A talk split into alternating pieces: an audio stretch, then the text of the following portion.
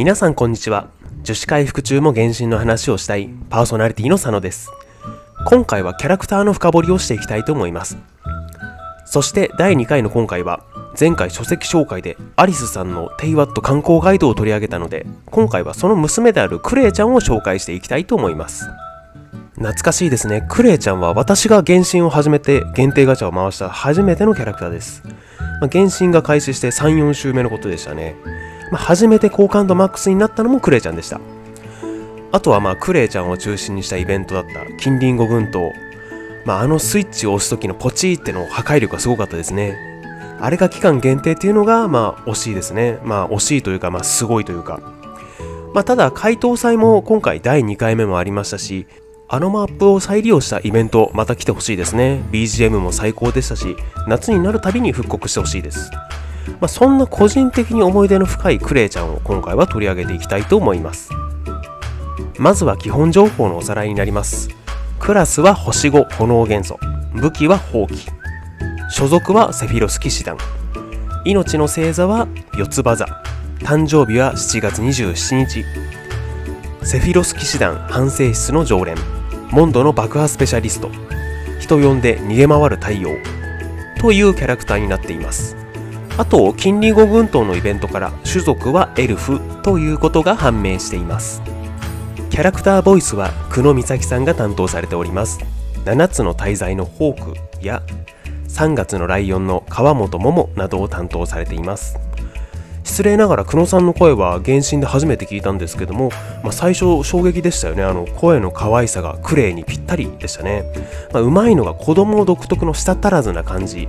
が可愛さを増しましたね、まあ、キャストインタビューを見る感じでは他の、えー、話し方はそんな感じないので、まあ、あれが声優さんの演技のうまさっていうことなんですよね。そして戦闘面に関してですが役割はメインアタッカーになります。特徴を簡単に言うと銃撃をメインに戦うアタッカーになります。個人的にはこのクレイの銃撃が原神内で一番好きな銃撃ですね。他に銃撃が有名なキャラクターで言うとカーンウとか荒滝一斗とかいますけども溜めて撃つっていう感じとあと着弾時の爆破あれが爽快で一番好きですね。そして戦闘面で注意するポイントとしてはチビキャラ特有の回避のしづらさが挙げられます。長身キャラと比べるとダッシュの移動距離が短い分難しさはあります。要望なんですけどもこのダッシュに関してですが、まあ、移動距離が短い分消費するスタミナも少なくしてもいいんじゃないかなと思っています、まあ、実際の子供もスタミナ無尽蔵にあるじゃないですか、まあ、そうすることでもう少し使いやすさっていうのは改善するかなと思います。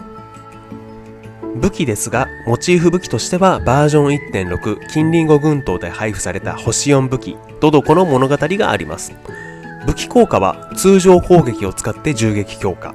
銃撃を使って通常強化という効果になっております。銃撃をメインとして使うクレイには適正度は高い武器になっています。しかし同じ星4武器に流浪学章があることとドドコの物語の汎用性が高い代わりに効果が低めということもありアルベドのシナバースピンドルほど適正という感じはないですね。希望なんですけども、まあ、銃撃をさらに強化してメインアタッカー適性を高めていくような武器もしくは元素爆発が退場時にもフィールドに残るようになり、まあ、サポーター適性を高めてくれるような星5モチーフ武器がまた出ることを期待しています。戦闘面に関しましてはこれぐらいにしてここからはキャラストーリーとボイスを聞いていきましょう。まずはキャラストーリーのキャラクター詳細を聞いていきます。どうぞ。モンドの酒飲みたちにセピュロス騎士団の最強戦力の話を振ると、おそらく大半の人は代理団長ジン、騎兵隊隊長ガイア、もしくは元騎士のディルックの名前を挙げるだろう。だが、中には暴風山地を一瞬で廃墟にしたある赤い騎士の存在を挙げる者もいる。しかし、その謎の騎士の正体を知りたいとなれば、セピュロス騎士団の反省室を訪ねることになるだろう。もし反省室に誰もいないならそれはトラブルがもうじき起きるということになるかもしれない。クレイはそういう危険人物である。騎士団の正式メンバーとして彼女の戦力は決して侮れないが一人の活発な子供として彼女の破壊力はあまりにも大きすぎる。何せモンドの他の子供と違いクレイの大好きなおもちゃは爆発物なのだから。はい。セフィロス騎士団、反省室、爆破物、まあ、クレイといえばっていう単語がいっぱい出てきましたね。まあ、これらはこの後も多々出てきますので、このまま見ていきましょう。あと、ここで気になるのが、モンドの最強戦力は誰なのかっていうところですね。まあ、酒飲みたちの話題って言われてますけども、一体まあクレイなのか、ジンなのか、ディルックなのか、ガイアなのか、それとも大団長ファルカなのか、まあ、今度この辺もラジオの方で取り上げてみたいと思います。次はキャラストーリー1です。どうぞ。3年前、有名な冒険者であるクレイの両親は、クレイをセピュロス騎士団に託した。幼いクレイはそのまま白いお兄ちゃんと共にモンドの人と家族になった。クレイは外の世界に純真な好奇心と愛情を持っており、特に爆発するものにいつも夢中になる。騎士団に守られたクレイは悪意とは無縁な環境で成長し、騎士団の人たちと切っても切れない絆を結んだ。クレイにとってジンに反省室に閉じ込められた日常もアンバーのためにウサギ伯爵を改良する日常もこっそり新型爆弾を研究する日常も。全て彼女の宝物である。はい。セフィロス騎士団に預けられた時の話ですね、まあ、白いお兄ちゃんことアルベドとの出会いでもありますまあ、アルベドってあの偽ベドが出る前からティマイオスとかと話す時結構淡々と話してるんですけども、まあ、クレイと話す時とかは本当優しいお兄ちゃんっていう感じの話し方になるんですよね。まあ、モンドの人と家族になったとありますけども、まあ、近隣後群島のイベントとか見るとみんなクレイのこと助けに来ましたしね、まあ、キャラクターたちからも私たちからも愛されるキャラクターになってますね。まあ、あとその近隣語群島ではディルックの子供は嫌いじゃないけどどうすればどう接すればいいかわからないって感じも良かったですね。続きましてキャラストーリー2になります。あの両親の子供がこうなるのも必然なことだろう。山のような報告書に悩まされる代理団長陣はたまにそう言う。爆発した車に突然燃え出す倉庫。騎士たちが苦労してやっと消した森林火災。それから見るに忍びない星落としの湖の魚大量死亡事件。それらの犯人すべて同一人物である。そしてそのものは、ちょうどこの騎士団本部にいる。クレイ、代理団長の厳しい視線に睨まれた少女は、おとなしく持ち歩いている大量の爆発物を提出するしかなかった。そして彼女は事件を面白がる騎兵隊隊長に送られ、泣きながら反省室に入った。この光景は週に1、2回は見られるらしい。はい。まあ、アリスさんの娘ですからね。まあ、本当に神団長お疲れ様ですっていう感じなんですけども、やってることなかなかえげつないですよね。まあ、これがリーウェの洗顔軍だったら反省室止まりではないですよね、確実に。まあ、そこも含めて自由の都モンドにクレイを預けたのかもしれないですけども。続きましてはキャラクターストーリー3になります。もちろん、トラブルを起こしたクレイは後片付けを手伝おうとするが、その自由気ままな性格は、時にさらなるトラブルを作ることになる。例えば、騎士団のみんなに焼き魚を振る舞おうとして、コンロを丸ごと爆発させたり、風の力を借りて火を消そうとした結果、逆に遠い先の草原まで丸焦げにしたり、クレイは悪い子ではないが、その好奇心と遊びたい本性はいつも彼女を暴走させてしまう。過ちを犯すたびに、クレイは後ろめたさでいっぱいになり、償うことを決意するのだが、反省室から出るとそれらを忘れる。そしてまた、モンド城内のどこかから爆発音が聞こえてくる。騎士団内で名の知れた火花騎士の実力はいつも変わったところで発揮される。はい。アリスさんとの違いは後ろめたさはあるんですよね。すぐ忘れるけども。まあ、そんな火花騎士の実力変わったところで発揮されるということになってますけども、まあ、実際に活躍しているところもあるので、それが次のエピソードになります。キャラクターストーリー4になります。どうぞ。騎士団とモンドにたくさんの迷惑をかけたクレイだが、彼女は決してただの足手まといの見習い新人ではない。むしろその才能を正しいところに使えば、かなりの戦力になる。ある討伐任務中ジンはクレイの爆発才能をうまく使い侵入してくるヒルチャールを見事に一気に倒した。ただ後先を考えないクレイが予定よりも多く爆弾を仕掛けたせいで大きな爆発が起き暴風山地に穴を開けたことは決して忘れてはいけない。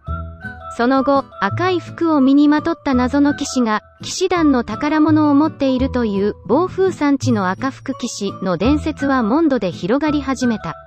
そしてその宝物の正体はクレイだけが知っている。はい。クレイの宝物に関しては伝説任務で出てきましたね。まあ、アビスの魔術師も被害に遭っていましたけども、やはり爆弾でした。後で紹介する神の目のエピソードでも上がっていますけども、生まれながらの爆弾魔なんですよね、クレイちゃんは。それに加えてアリスさんの英才教育ですから、まあ、宝物は爆弾になりますよね。次はキャラストーリー5です。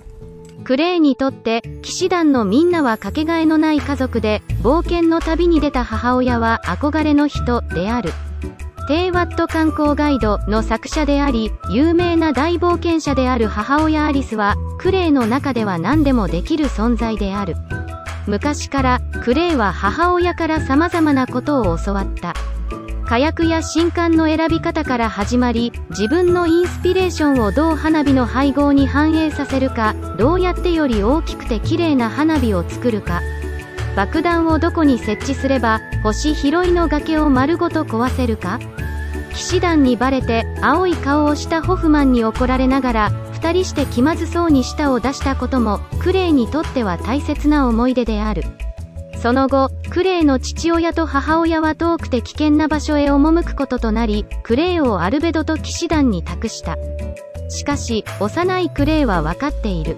いつか自分も大人になって母親と同じ道を歩くとそしていつか自分は母親の誇りになれるような作品を作り出せるとクレイは信じている。はい。憧れの人である母アリスさんについてでしたね。まずこの親子はやっぱ可愛いですよね、まあ、声だけでなくビジュアル込みで共演してくれるのが楽しみです。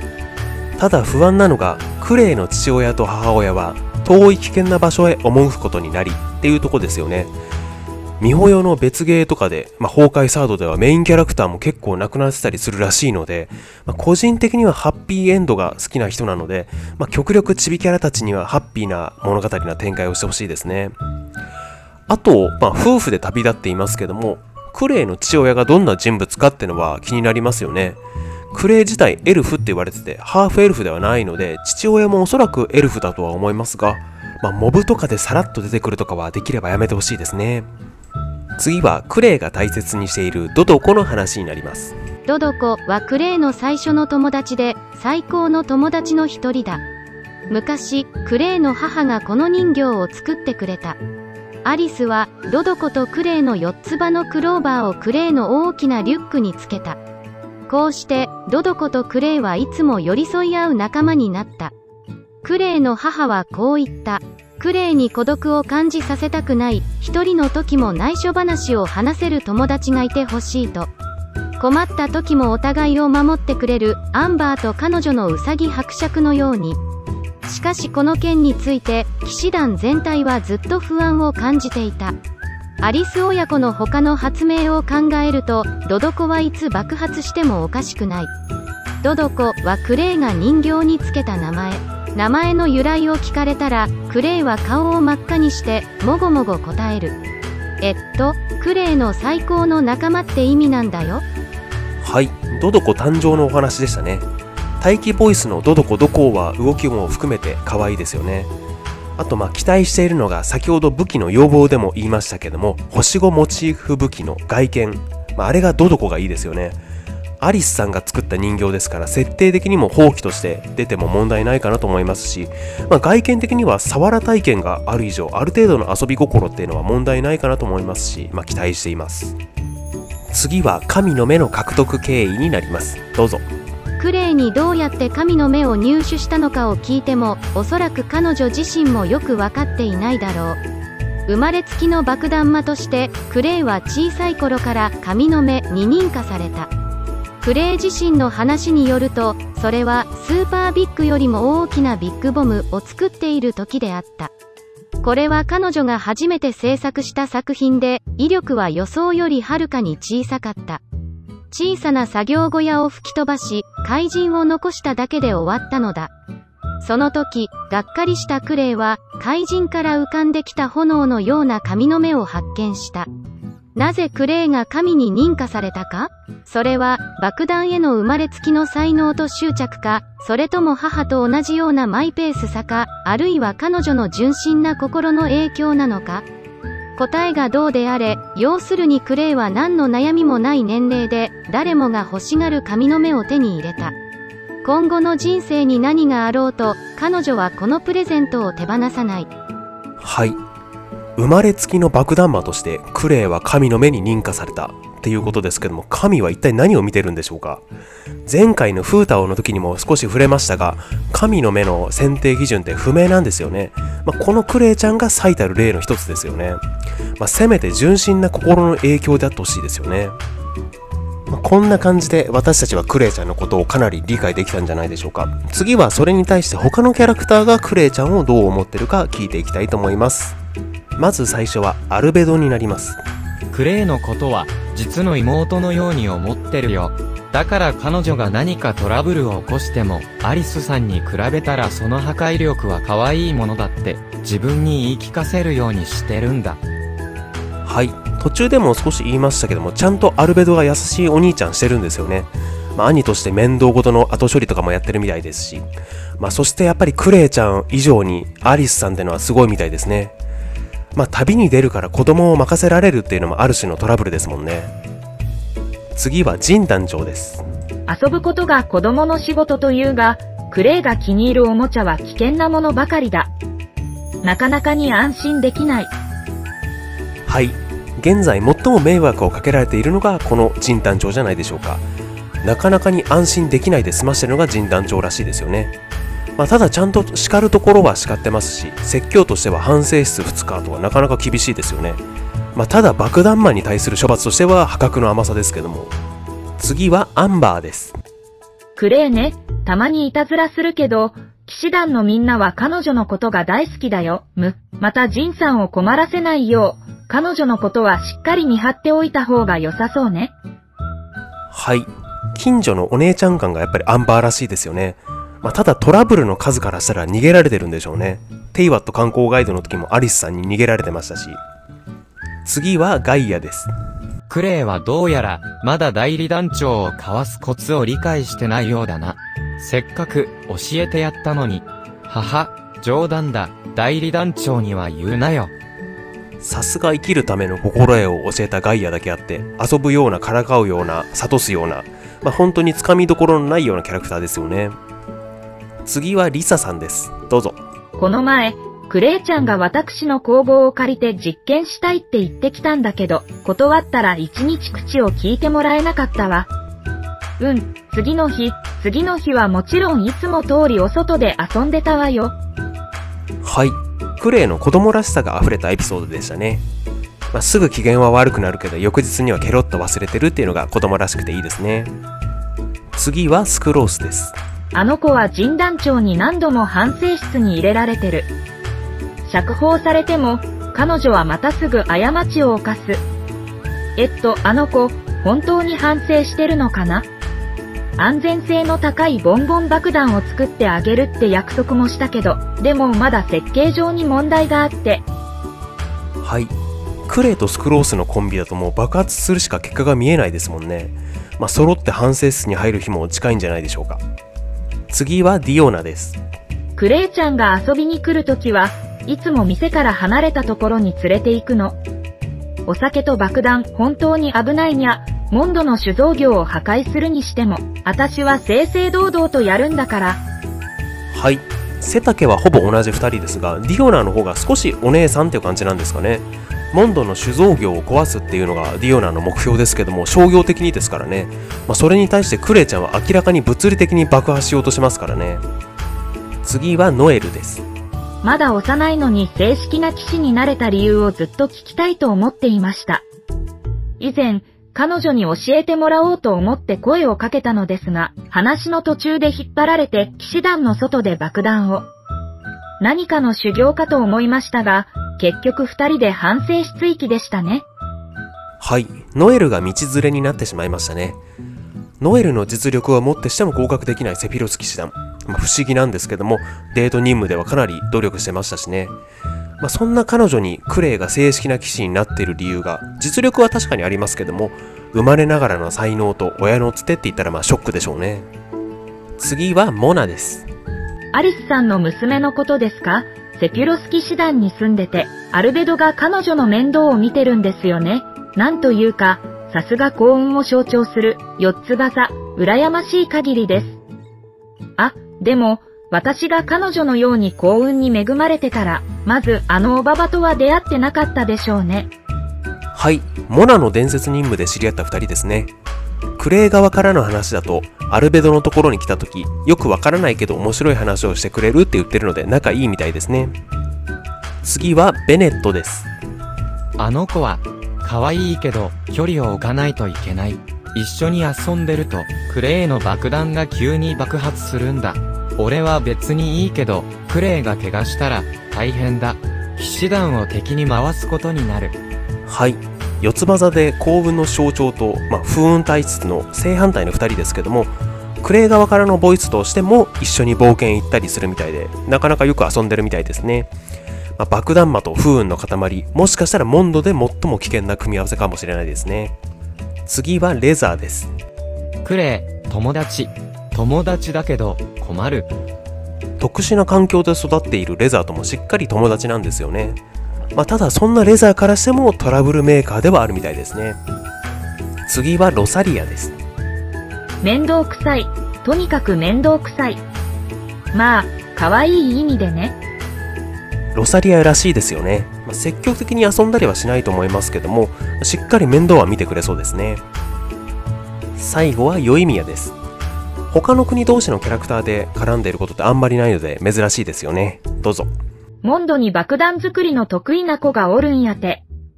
爆弾も花火も似たようなもんやし、花火作りも天才かもしれへんな。一度会うてみたいもんやわ。あ、せやけど、子供に爆弾は危険やあらへん、モンドの人は何も言わへんの？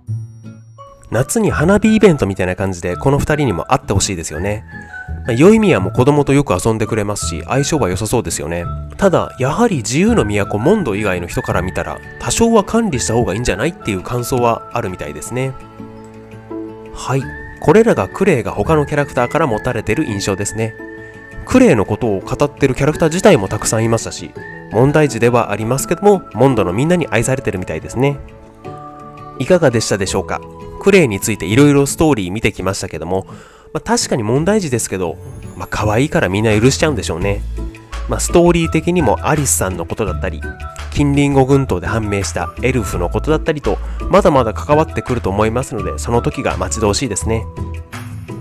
以上でクレイの特集を終わりたいと思います。最後までご視聴いただきありがとうございました。次回も聴いていただけると嬉しいです。それではお疲れ様でした。